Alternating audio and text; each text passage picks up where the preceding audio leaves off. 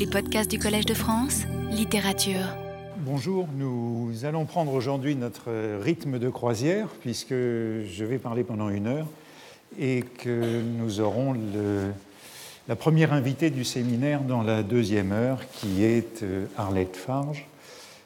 Et il se trouve euh, par hasard ou par une coïncidence impréméditée et fortuite, comme dirait Montaigne, que je vais parler de Montaigne et de l'histoire aujourd'hui et de la présence de la vie dans l'histoire telle que Montaigne la conçoit et telle qu'il s'y attache. Comme je vous l'ai annoncé la semaine dernière, nous allons donc dans un premier temps commencer par euh, décrire, explorer, retracer la présence de la vie dans les essais de Montaigne, les moments de vie, les récits de vie, les détails de vie. Et je disais l'autre fois euh, qu'on pouvait ainsi assister à une rupture moderne avec euh, l'exemplarité et l'autorité des vies anciennes. Cette rupture a lieu à la Renaissance, et on peut dire que les essais de Montaigne, en même temps, en témoignent et l'annoncent. On en trouve trace dans l'intérêt de Montaigne pour les particularités, les détails, les anecdotes. Et il est donc un excellent témoin de ce passage des vies illustres, des vies exemplaires, aux vies basses, des vies, comme il disait, implantées au carrefour, aux vies ordinaires. Et aujourd'hui, je vais donc parler des rapports de Montaigne avec les grandes vies, les vies des grands, et notamment avec Plutarque, qui est très présent dans les essais, mais aussi euh, d'autres historiens de l'Antiquité et d'autres historiens modernes. Alors les vies elles-mêmes, les, grandes vies, les historiens, ce sont peu les Grecs, ce sont surtout les Latins, Salluste, César, Tite-Live, Tacite, Suétone, Quinte-Curse, et puis ce sont les modernes, ceux du Moyen Âge et quelques contemporains, Froissart, Comines, Guichardin. Ces vies sont lues, étudiées, méditées par Montaigne tout au long des essais, tout au long de la rédaction des essais, mais euh, on peut dire que ces grandes vies euh, sont très généralement euh, détournées de leur fonction d'exemplarité. Et je prendrai pour commencer l'exemple d'Alexandre, puisqu'Alexandre, Alexandre le Grand, c'est l'un des plus grands hommes de Montaigne. Il est l'objet euh, d'une des vies de Plutarque, et cette vie est l'une des plus lues et l'une des plus fameuses. Et Montaigne euh, s'attache volontiers aux contradictions d'Alexandre, à son incohérence. Il est à la fois clément et cruel, il est à la fois doux et colérique, suivant Plutarque ou suivant Quinte-Curse, qu'il arrive à Montaigne de confronter, de mettre en regard, d'opposer à Plutarque. Montaigne, lorsqu'il lit ses vies, et notamment la vie d'Alexandre, euh, fait attention aux, défauts, aux détails euh, déconcertants, euh, aux vices parmi les vertus, il se soucie de ce qui euh, est antinomique par rapport à l'image euh, du grand homme. Il cherche à déceler l'individualité sous l'armure du héros. L'an dernier, j'avais cité en passant un très mince trait, je ne sais plus à quelle occasion, un minuscule exemple, incidemment, et je vais le reprendre comme point de départ euh, cette année de ce détail insignifiant mais qui pour Montaigne prend grand sens. Et ce détail, c'est l'incipit du chapitre euh, des senteurs, chapitre 55 du livre 1. Alors je vous le montre pour le plaisir, puisque cette année j'ai décidé de montrer des images. Euh, je vous montre la page de l'exemplaire de Bordeaux avec euh, en bas de cette page le début de ce chapitre 55. Mais rassurez-vous, je vais vous montrer une transcription qui sera plus lisible. Voici cependant le texte hein, en bas. Il se dit d'aucuns, comme d'Alexandre le Grand, que leur sueur épandait une odeur suave, par quelque rare et extraordinaire complexion, de quoi Plutarque et autres recherchent la cause. Mais la commune façon des corps est au contraire, et la meilleure condition qu'ils aient, c'est d'être exempts de senteur. Vous voyez une correction d'ailleurs dans la euh, première ligne de cette page où Montaigne avait écrit Et la meilleure condition qui soit en cela, c'est de ne sentir rien de mauvais, avant de corriger pour une version plus sobre, plus pudique, que vous avez ici. Il s'agit donc d'une notation très ordinaire. Euh, Alexandre le Grand euh, sentait bon. Et les autres, euh, comme dit Montaigne, sont au contraire, la commune façon des corps est au contraire, et vous l'avez vu dans la version A, 1580, euh, Montaigne disait même qu'il sentait mauvais cette condition ordinaire. Euh, je le dis, euh, il se trouve que la semaine prochaine, nous, aurons comme invité dans la seconde heure Alain Corbin, auteur du miasme et de la jonquille, hein, connu donc pour cette histoire de de l'odorat, hein, de la sensibilité aux odeurs. Et Alain Corbin se demandait euh, à l'occasion si, si, les anciens euh, se plaignaient des mauvaises odeurs ou si c'était quelque chose de, de, moderne que cette sensibilité aux mauvaises odeurs. Ben, vous voyez que pour Montaigne, euh, on sent mauvais en général, et le mieux qu'on puisse espérer, c'est l'absence d'odeur. Voilà de la vie qui passe dans les essais. Et vous voyez dans cette page que, à la suite de, ce, de cette proposition, Montaigne euh, énumère une série, assez longue de sources hein, euh, qui, montrent que c'est déjà euh, un topos. Hein.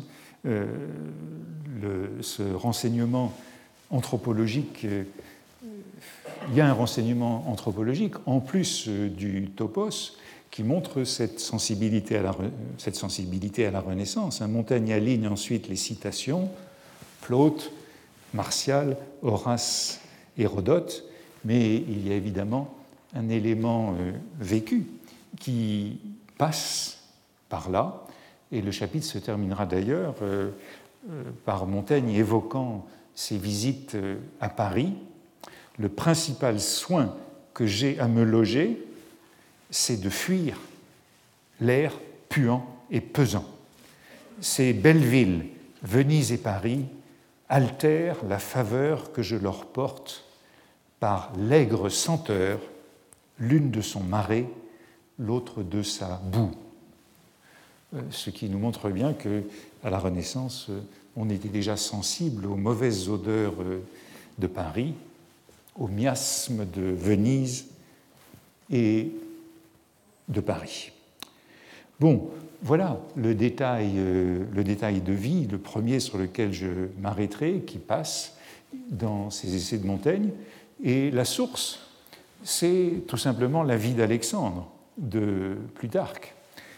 Dans la description physique, dans l'un des premiers chapitres, euh, description physique du grand homme, je cite euh, dans la traduction d'Amiot, puisque c'est celle euh, à laquelle Montaigne a été si sensible, et me souviens d'avoir lu, c'est donc Plutarque, hein, dans les commentaires d'Aristoxène, que sa charnure, sa chair, sentait bon, et qu'il avait la laine très douce et hissée, exhalée hein, de toute sa personne une odeur fort suave. L'odeur fort suave, voilà le suave de Montaigne. Tellement que les habillements qui touchaient à sa chair en étaient comme tout parfumés, dont la cause possible, Montaigne disait que plus tard s'intéresser aux causes de ce phénomène, dont la cause possible était la température et complexion de son corps, fort chaude et tenant du feu, parce que la douce senteur s'engendre par le moyen de la chaleur qui cuit et digère l'humidité. Et semble que cette chaleur naturelle rendait Alexandre sujet à boire et courageux aussi. On a donc là, dans cette vie d'Alexandre de Plutarque traduite par Amiot, l'apparition de cette euh, théorie euh, des humeurs, hein, avec euh, le, sec qui est associé à la, à la bonne odeur, hein, aux épices, et l'humide qui est associé au miasme, à la putréfaction. C'est, vous l'avez vu, l'incipit du chapitre des senteurs, et on a là au départ une contradiction, mais une contradiction qui est résolue euh, par rapport à l'idée que, euh, que plus on est grand, moins on sent. Mais Alexandre, s'il sent, sent bon. Et cette bonne odeur qui est dégagée par le corps d'Alexandre, bonne odeur dont il y a d'autres témoignages que celui de Plutarque, c'est en effet un topos. Montaigne, vous l'avez vu, énumère un certain nombre de sources euh, anciennes et on est dans le topos, le topos de la dignitas homini, hein, ce grand homme sans bon, mais euh, en même temps, Montaigne s'arrête à un détail, détail accessoire, détail vivant, et je crois qu'on peut aussi souligner le jeu, le jeu de mots à travers, euh, lequel il est introduit euh, sous sa plume, le jeu de la paronomase sueur, suave. On trouve ainsi, lorsque Montaigne lit ces vies de, des anciens, beaucoup de détails physiques, cet euh, attachement aux dispositions du corps, aux gestes, aux mimiques, aux, tics physiques non contrôlés ni reconnus. Exemple suivant, c'était une certaine afféterie, affectation, consciente de sa beauté, en harmonie, en correspondance avec sa beauté, qui faisait un peu pencher la tête d'Alexandre sur un côté et qui rendait le parler d'Alcibiade molle et gras. Ceci, c'est dans le chapitre de la présomption. Jules César se grattait la tête d'un doigt, qui est la contenance d'un homme rempli de pansements pénibles, et Cicéron, ce me semble, avait accoutumé de se rincer le nez, de se curer le nez, qui signifie un naturel moqueur. Tels mouvements peuvent arriver imperceptiblement en nous. Euh, quatre euh, grands hommes du panthéon de Montaigne et l'insistance sur quatre euh, tics. Témoignant de cet intérêt constant, et, vous voyez que par là, au fond, on déborde déjà vers ce que j'avais annoncé comme un second temps de cette réflexion de cette année, on déborde déjà vers l'émergence de la subjectivité. Qu'est-ce que la subjectivité dans les essais de Montaigne Qu'est-ce que le moi dans les essais de Montaigne euh, On déborde déjà vers cela parce que cela nous montre l'intérêt de Montaigne pour les, pour les gestes non intentionnels, pour ses manifestations physiques, pour ses attitudes, ses corporelles, pour ses traits de caractère qui signalent chaque caractère, qui sont très individualisés, comme dans cette liste, dont les hommes n'ont pas conscience. Ce sont des gestes qui, dit-il, arrivent imperceptiblement en nous. Euh, ce sont des gestes qui, qui s'opposent aux faits et gestes délibérés des grands hommes, euh, qui témoignent de euh, la distinction entre actio, l'action, et voluntas. Ce sont des gestes qui échappent à la volonté, qui échappent à l'intention, qui d'une certaine façon euh, préfigurent quelque chose comme l'inconscient, que ces tics physiques. Et Montaigne s'attache à toutes ces manifestations que nous ne contrôlons pas. Il poursuit dans ce chapitre de la présomption en disant Il n'est pas inconvénient, il n'est pas malvenu d'avoir des conditions et des propensions si propres et si incorporées en nous que nous n'ayons pas moyen de les sentir et reconnaître.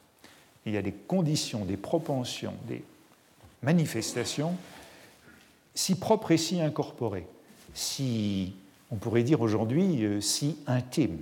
Hein, c'est de cet ordre euh, ce dont Montaigne parle, ce qui est euh, une manifestation d'une intériorité non contrôlée. Hein. L'intime, c'est ce qui est le plus intérieur. Hein. Je crois que ce qu'il appelle ici le propre, l'incorporé, c'est l'intime, et c'est par nature ce qui nous échappe.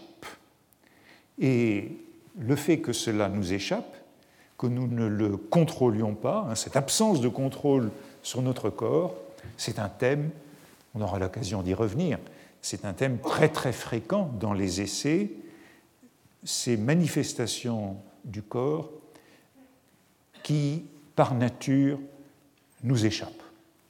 On en reparlera notamment à propos du chapitre de la force de l'imagination, sur une liste de manifestations physiques de cette nature, ou encore dans le chapitre sur des vers de Virgile, à propos notamment de la sexualité.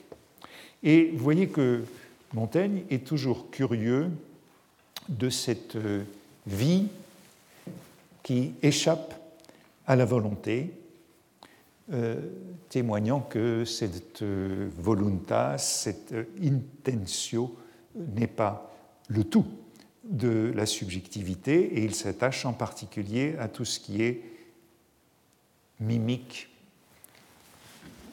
attitude physique, dans ce qu'on pourrait appeler l'ébauche d'une histoire de l'intimité. Et il est très sensible au fait que le corps puisse dire autre chose que la parole, que le discours. Je cite simplement cet exemple, on reviendra au chapitre de la force de l'imagination. Euh, de, du corps qui contredit le propos intentionnel, témoignant ainsi qu'il a une vie autonome. À quand de fois, combien de fois, hein, témoignent, témoignent les mouvements forcés de notre visage, les pensées que nous tenions secrètes. Les mouvements secrets du visage contredisent le discours euh, explicite et témoignent, donc révèlent les, pensées que nous tenions secrètes et nous trahissent aux assistants. Il y a donc une manifestation de ce secret, euh, de cette intériorité mensongère dans euh, les mouvements du visage qui contredit les paroles explicites. Or, euh, tous ces traits que Montaigne repère ici, dans la petite liste qui vient du chapitre de la présomption, Alexandre, Alcibiade, César, Cicéron, ben, ces traits proviennent encore des vies de Plutarque, traduites par Amyot. Il faut donc euh, se représenter Montaigne lisant les vies des hommes illustres, non pas comme euh, des vies de grands hommes, ou en tout cas aussi comme euh, des descriptions en quête de ces notations insignifiantes, accessoires. Et sa source dans la vie d'Alexandre, c'est ceci. Alexandre qui dit, eh c'est dans le même passage que tout à l'heure, le chapitre 6 de la vie d'Alexandre, où on avait trouvé, où Montaigne avait trouvé l'odeur suave du corps d'Alexandre, il a aussi trouvé cette remarque sur la tête penchée d'Alexandre. voici ce qu'écrivait Plutarque. Or, quant à la forme de toute sa personne, les images faites de la main de Lysippe, son sculpteur de prédilection, sont celles qui la représentent, cette forme, le mieux au naturel. Forme et naturel, c'est toujours synonyme chez Montaigne, mais vous voyez que ça l'est déjà chez Amiot. Aussi ne voulut-il point qu'autre imager le tailla que lui, car plusieurs de ses successeurs et de ses amis le contrefirent bien depuis. Mais cet ouvrier-là, sur tous les autres, a parfaitement bien observé et représenté sa façon de porter le cou un peu, un bien peu penchant sur le côté gauche, et aussi la douceur de son regard et de ses yeux. Le cou, un bien peu penchant sur le côté gauche. Et dans un, euh, autre petit texte de Plutarque, des œuvres morales, hein, qui sont ce que Montaigne préfère chez Plutarque, petit texte qui s'appelle De la fortune aux vertus d'Alexandre, euh, Plutarque notait aussi que Lysippe avait représenté Alexandre la face tournée vers le ciel, comme lui-même Alexandre avait accoutumé de regarder, tournant un petit le col. Les autres représentent bien la torse de son col et l'humidité de ses yeux, ne pouvaient advenir à exprimer son visage mâle et sa générosité de lion. Donc euh, cette image privilégiée combine les attributs euh, du grand homme, le visage mâle et la générosité de lion, et puis euh, ces, deux, ces, deux, détails auxquels Montaigne est sensible, hein, cette torse du col et cette humidité des yeux, qui sont comme des éléments, des éléments de vie incongru et on ne peut pas ne pas rappeler ici que cette courbe du col, euh, donc cette tête penchée qui rend Alexandre humain, euh, c'est un peu ce qui fera la qualité de l'homme de cour à la Renaissance, hein, cette négligence euh, diligente, ce, naturel qui revient, hein, cette seconde nature, qui, cet effet de l'art euh, qui, surpasse euh, la nature chez le grand homme. Il y a donc constamment cette confrontation dans les essais des grandes vies aux contradictions, aux détails différents. Et c'est aussi pourquoi Montaigne corrige une source par une autre, Plutarque, qui dans le cas d'Alexandre puisque je vais continuer un peu avec lui. Et sa source euh, principale, sa grande référence, et puis, euh, un peu plus tard, Quinte Curse, chez qui il trouve euh, les, les éléments qui lui serviront à noircir, à corriger son portrait d'Aristote. Le premier exemple, le premier exemple de ces contradictions d'Aristote, eh bien, on le trouve tout simplement dans le premier chapitre des essais. Par divers moyens, on arrive à pareille fin.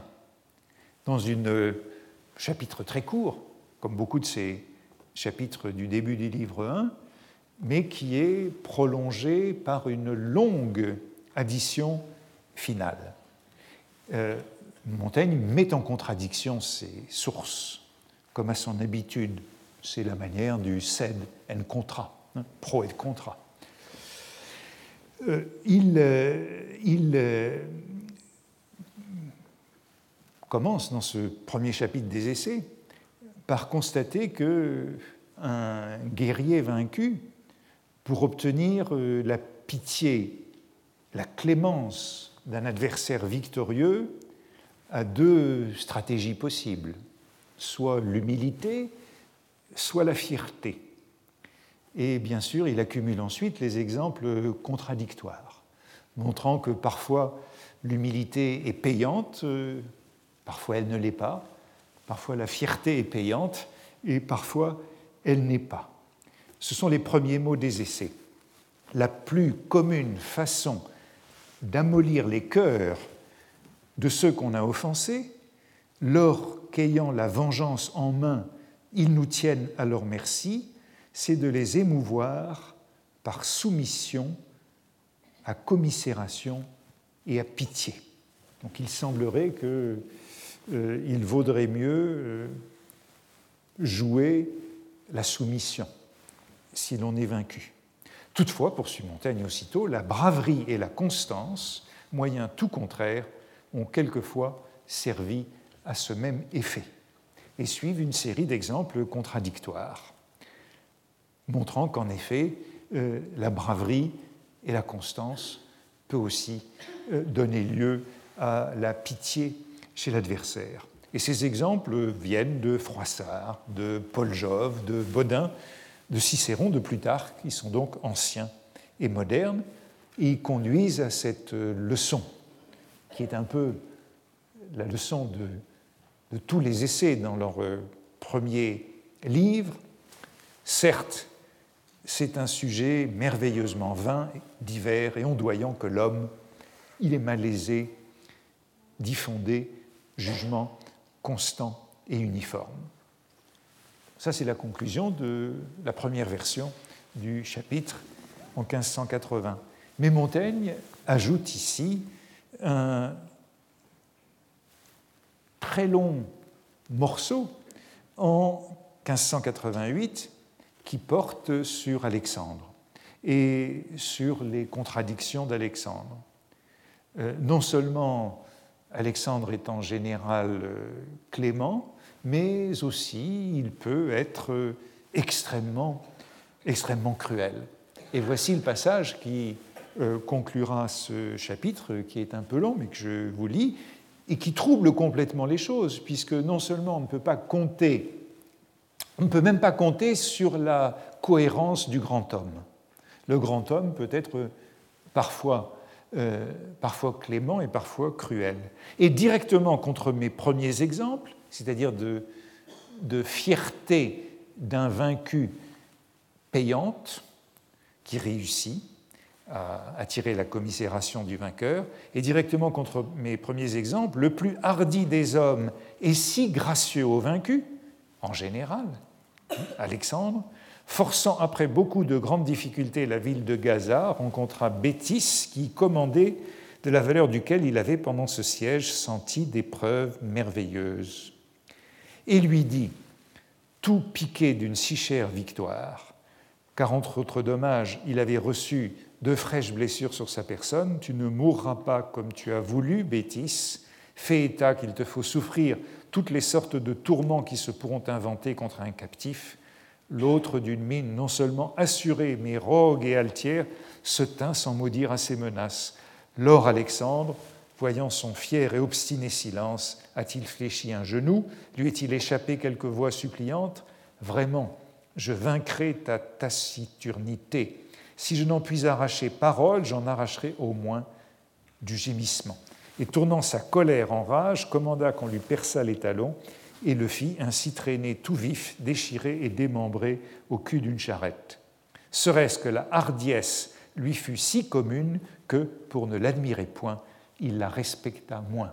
Et c'est seulement la première d'une série de questions qui jettent le trouble dans euh, la leçon et montre qu'on ne peut même pas compter sur la magnanimité du grand homme.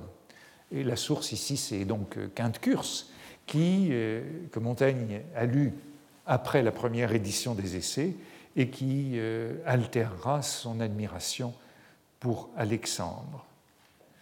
Les grands hommes eux-mêmes manquent de cohérence. Ce premier chapitre achoppe sur une série de questions, mais nous montre bien que Montaigne est attentif aux complications aux contradictions des grands hommes, même Alexandre a ses défauts ou ses vices. Bref, euh, il n'y a pas de grands hommes. C'est la conclusion que l'on trouve dans le chapitre de la présomption.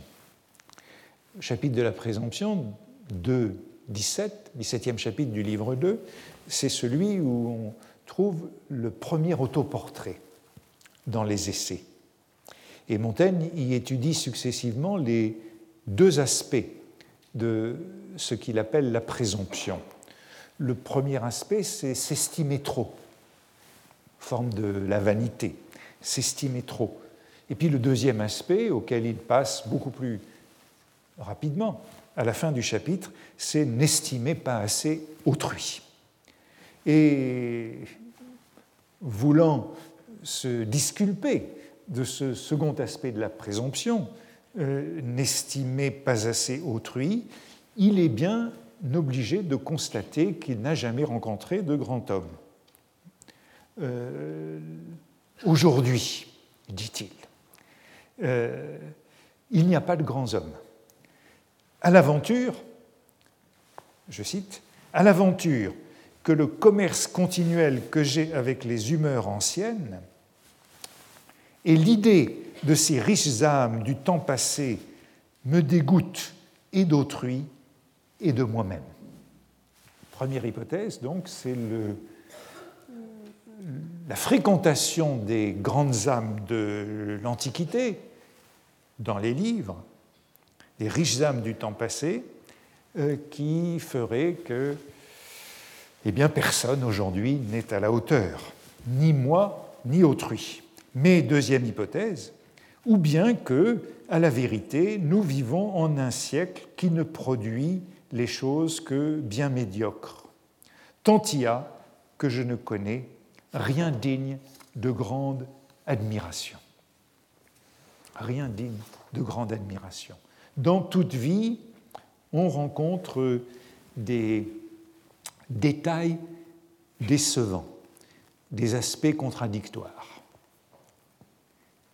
Même chez Alexandre, on l'a vu, et a fortiori chez les modernes, chez les contemporains. Voici ce que dit à ce moment-là Montaigne.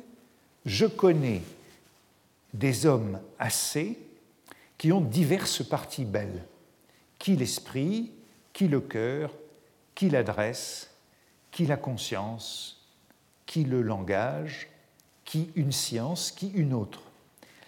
Mais de grands hommes en général, et ayant tant de belles pièces ensemble, ou, une en tel degré d'excellence qu'on s'en doive étonner ou le comparer à ceux que nous honorons du temps passé, ma fortune ne m'en a fait voir nul.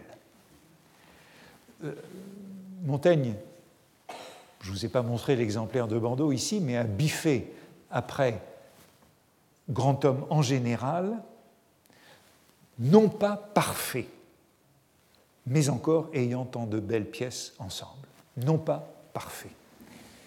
On aura l'occasion de revenir sur cette notion de grand homme en général. Le grand homme en général, ça veut dire non pas dans tel ou tel rôle, dans telle ou telle fonction, non pas sous tel ou tel aspect, mais derrière ou sous tous les aspects dans l'harmonie des parties des pièces. C'est un peu au sens où la semaine passée j'évoquais le début du chapitre du repentir, où Montaigne parle de l'être universel, mon être universel, non pas comme grammairien, poète ou jurisconsulte. L'homme en général, c'est l'être universel, ainsi qu'il l'appelle ailleurs, mais ça c'est dès 1580.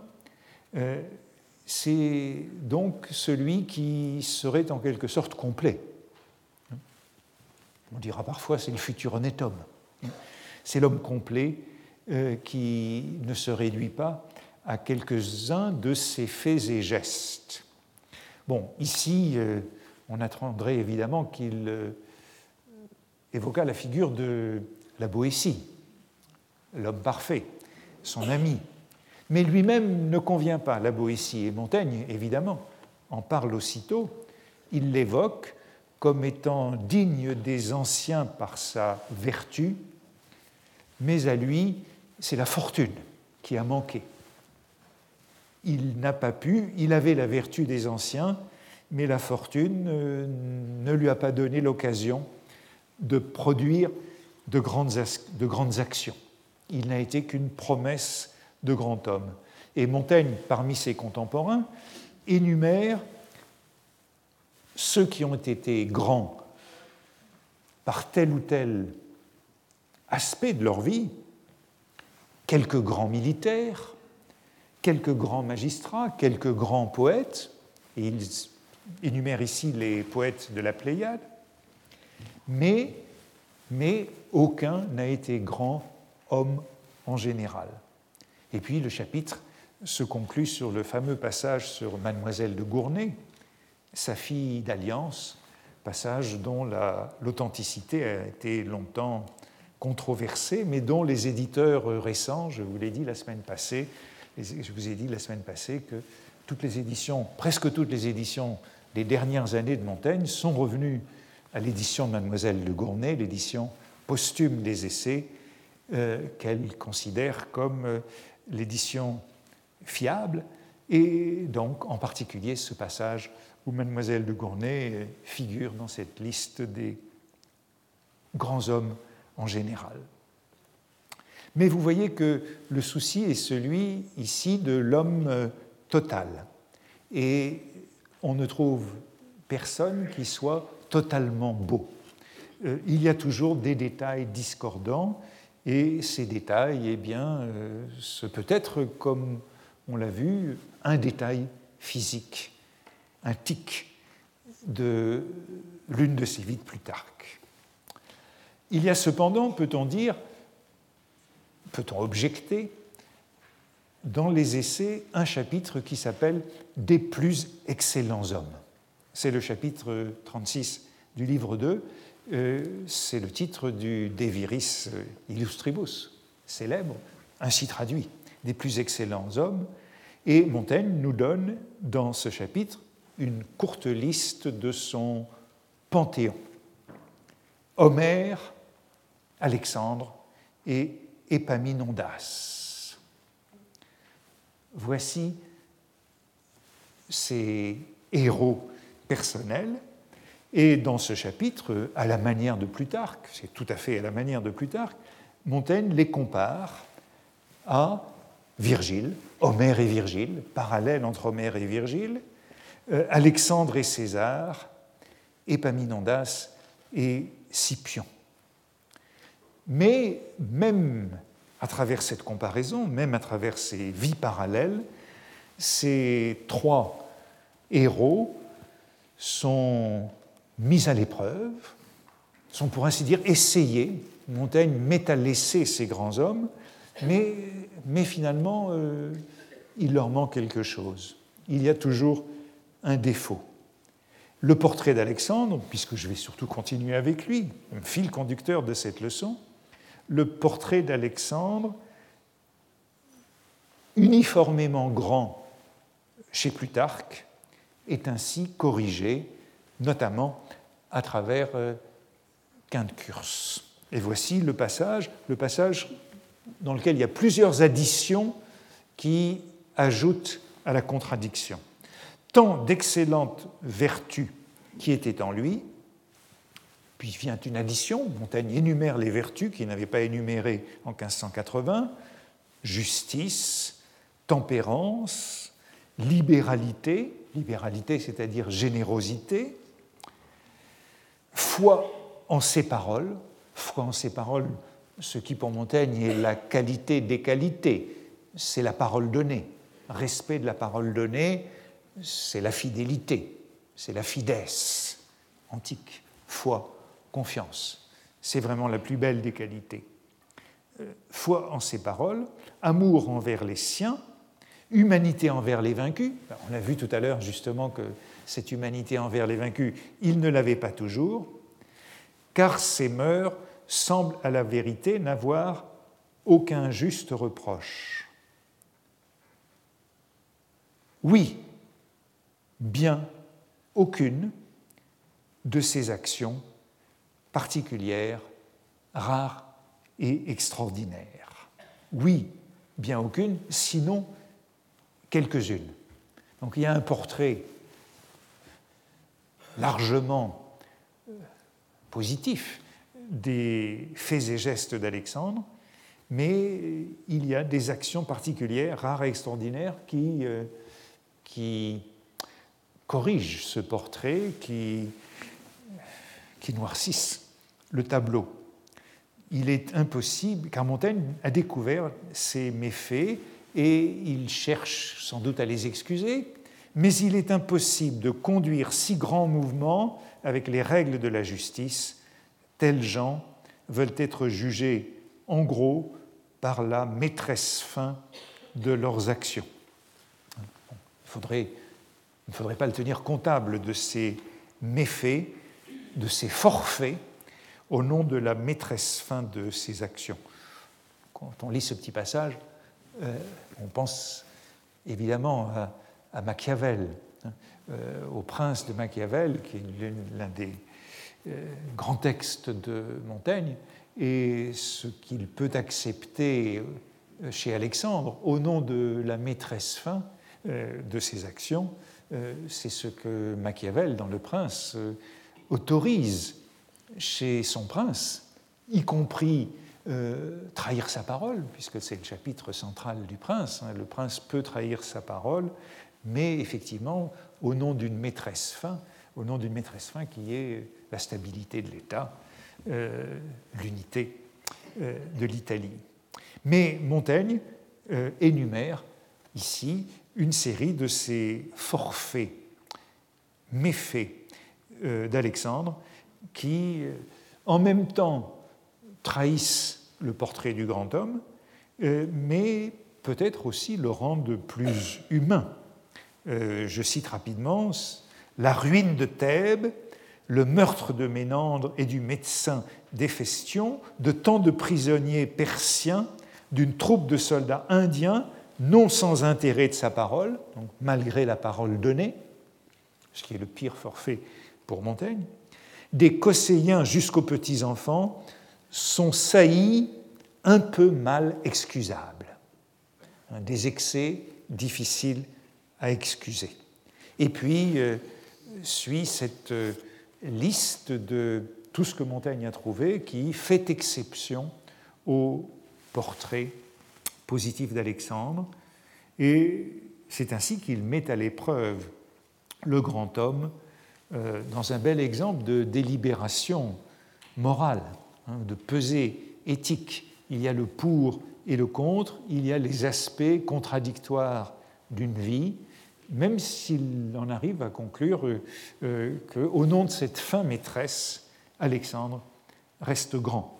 Et puis vient Épaminondas, et je vous donne quand même la citation, puisque c'est lui qui, pour Montaigne, reste le plus grand. Épaminondas, donc l'homme d'État thébain, euh, que Montaigne connaît par Cornelius Nepos, puisque la vie d'Épaminondas par Plutarque est l'une des vies perdues, et euh, Montaigne le place ainsi tout en haut euh, de son panthéon. Je ne connais nul ni forme ni fortune et voyez bien la distinction forme et fortune que j'évoquais tout à l'heure à propos de, de la Boétie. La Boétie avait la forme, la nature, la virtu, la vertu, mais il n'a pas eu la fortune, l'occasion euh, d'exprimer, euh, d'accomplir euh, sa vertu. Épaminondas a eu les deux, hein, la rencontre, la coïncidence de la forme et de la fortune. De nouveau, comme toujours chez Montaigne, avec, avec le jeu de mots, forme-fortune. Je ne connais nul ni forme ni fortune d'homme que je regarde avec tant d'honneur et d'amour.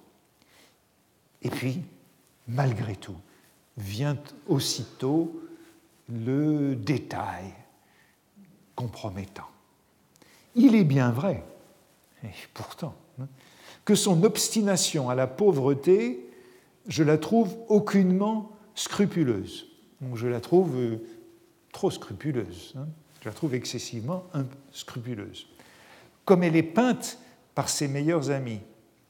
Et cette seule action haute, pourtant, est très digne d'admiration, je la sens un peu aigrette.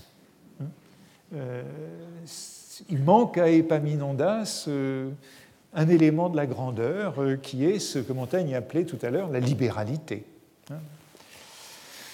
je la sens un peu aigrette pour, par souhait même, m'en désirer l'imitation. Et ainsi, même cette vie-là, la plus grande qu'on puisse trouver dans tous les essais de Montaigne, elle ne doit pas être imitée. On est bien sorti de cette exemplarité. Aucun homme n'échappe à ce type de réserve et, au fond, euh, ce qui ressort de ce chapitre, c'est une, on le dit souvent, c'est une apologie de, la vie moyenne, de la vie euh, médiocre à travers la critique de ces grands hommes. Ainsi, derrière euh, les vies illustres, les essais vont toujours vers le plus particulier, le détail, l'anecdote, le tic l'exception, le cas, le cas. Euh, on le sait, tout cela vient d'Amiot. Je vous rappelle rapidement cette citation de l'éloge de Montaigne, de l'éloge que Montaigne fait d'Amiot. Hein. Je donne avec raison, ce me semble, la palme à Jacques Amiot pour nous avoir fourni euh, la traduction de Plutarque. Mais N'oublions pas que cet éloge d'Amiot et du Plutarque d'Amiot, hein, le Plutarque français d'Amiot, c'est moins celui des vies des hommes illustres, justement, que celui des œuvres morales. Les œuvres morales et mêlées, traduites ensuite par Amiot. Hein. Amiot a d'abord traduit Les vies des hommes illustres, publié en 1559, et puis l'œuvre magistrale, c'est ce gros, gros volume des œuvres morales et mêlées, traduites en 1572. Et c'est là que Montaigne trouve tous ces petits cas. Hein. ce sont des petits textes, des textes brefs, qui. Ce sont ces textes-là qui satisfont son intérêt pour la représentation concrète des problèmes qui sont posés à l'homme, ce sont des cas de délibération, de décision, qui montrent les contradictions de la morale, de la délibération, de la délibération éthique. Or, euh, Plutarque, euh, Plutarque opposait justement lui-même cette écriture de la vie à celle des historiens. Euh, c'est un passage qui est très important pour Montaigne, c'est celui par lequel Plutarque ouvre cette vie d'Alexandre, cette grande vie privilégiée d'Alexandre. Voici comment Plutarque ouvre cette vie d'Alexandre. Je n'userai d'autre prologue que de prier les lecteurs qu'ils ne me reprennent point si je n'expose pas le tout amplement et par le menu, mais sommairement, en abrégeant beaucoup de choses, mêmement en leurs principaux actes et faits plus mémorables.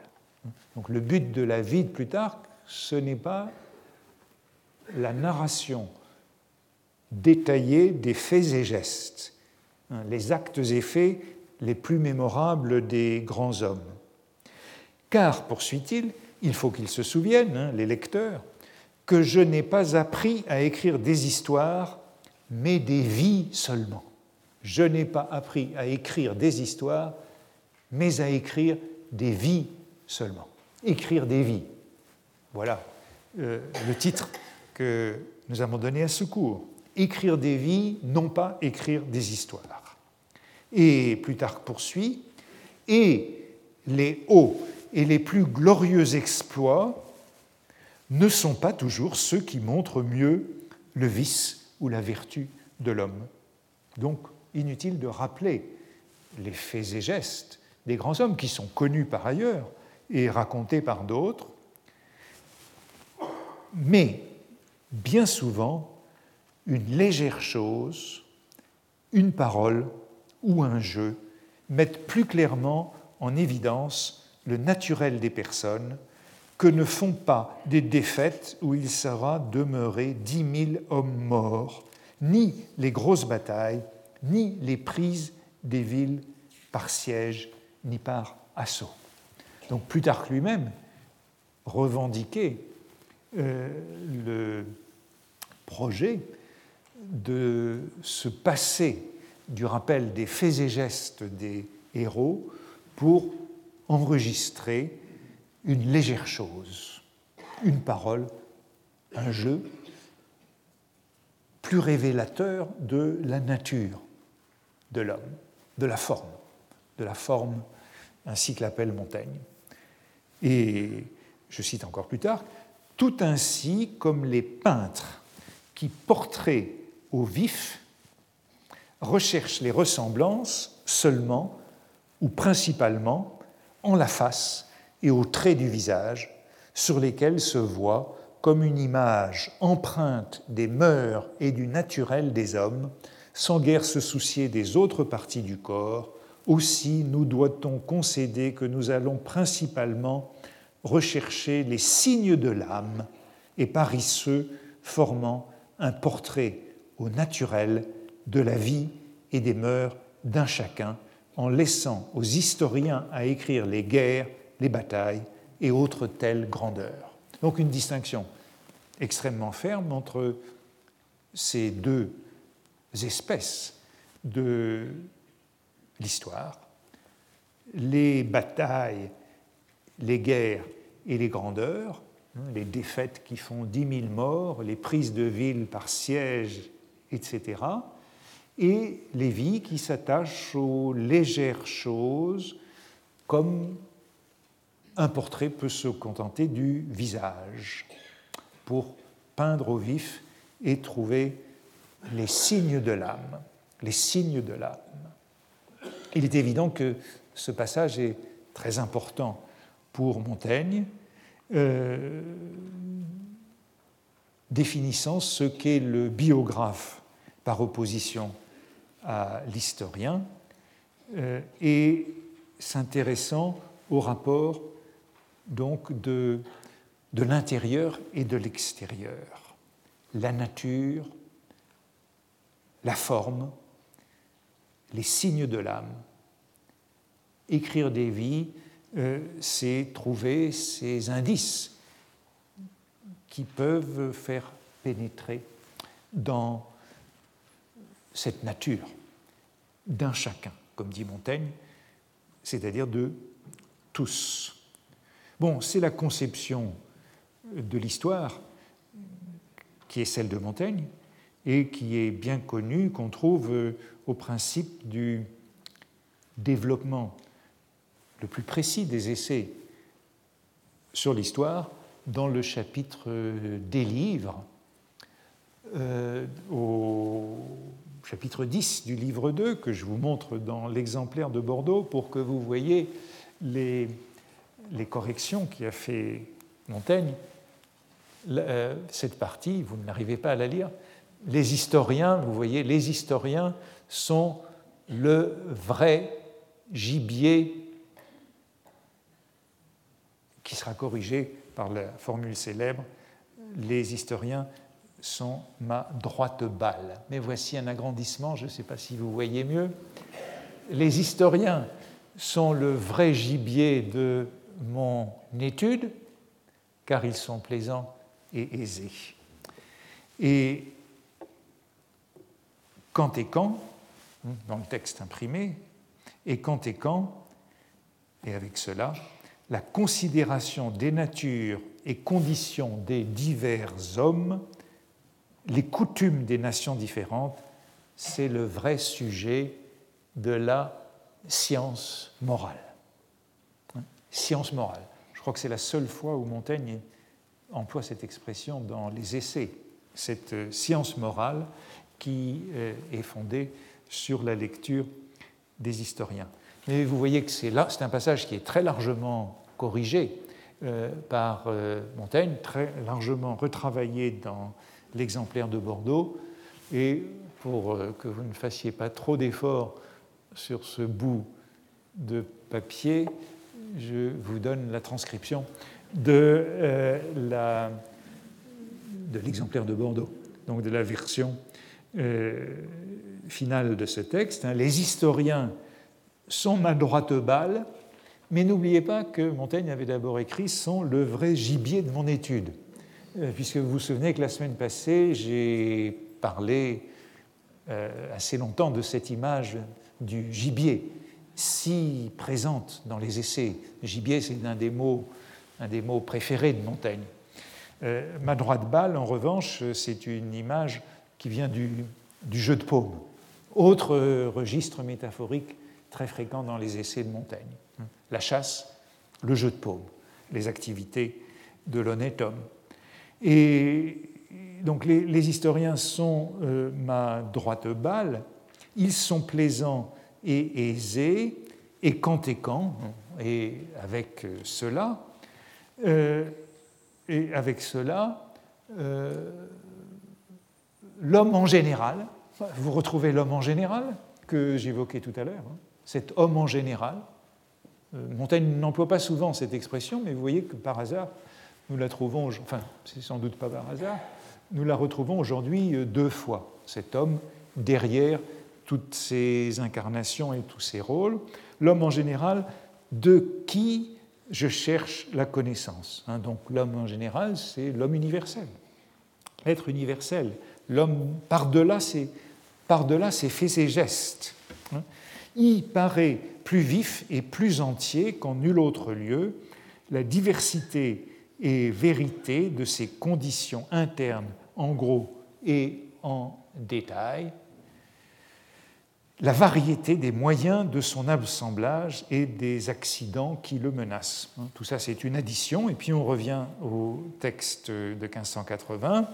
Or, ceux qui écrivent les vies, ceux qui écrivent les vies, hein, ce sont ceux-là, parmi les historiens que Montaigne retient, non pas les historiens des batailles, mais les historiens des vies, les biographes. Ceux qui écrivent les vies, d'autant qu'ils s'amusent plus aux conseils qu'aux événements, plus à ce qui part du dedans qu'à ce qui arrive au dehors, ceux-là me sont plus propres. Voilà pourquoi, en toute sorte, c'est mon homme que Plutarque. Euh, opposition donc tout à fait capitale ici entre le dehors et le dedans, les conseils et les événements. Alors qu'est-ce que cela veut dire, conseil? Euh, Conseil, euh, le conseil, Montaigne emploie souvent ce mot au sens de l'intention, justement. Le conseil, c'est la décision. Hein. Il s'amuse au conseil, c'est-à-dire le, le, dessin, la volonté, la résolution, le plan de, de l'homme de guerre il prend un conseil, c'est-à-dire qu'il prend une décision, et évidemment, cette décision peut être contredite euh, par, euh, euh, par les événements, par la fortune. C'est de nouveau le jeu de la vertu et de la fortune. Ceux qui écrivent les vies, d'autant qu'ils s'amusent plus au conseil qu'aux événements, au dedans que dehors, opposition donc que nous retrouvons et euh, qui fait que Montaigne est intéressé par tous ces, historiens, on pourrait dire ces historiens du conseil, de la délibération. Comment on en arrive à une décision? Conseil au sens où on dit la nuit porte conseil. Depuis très longtemps, elle permet de prendre une décision.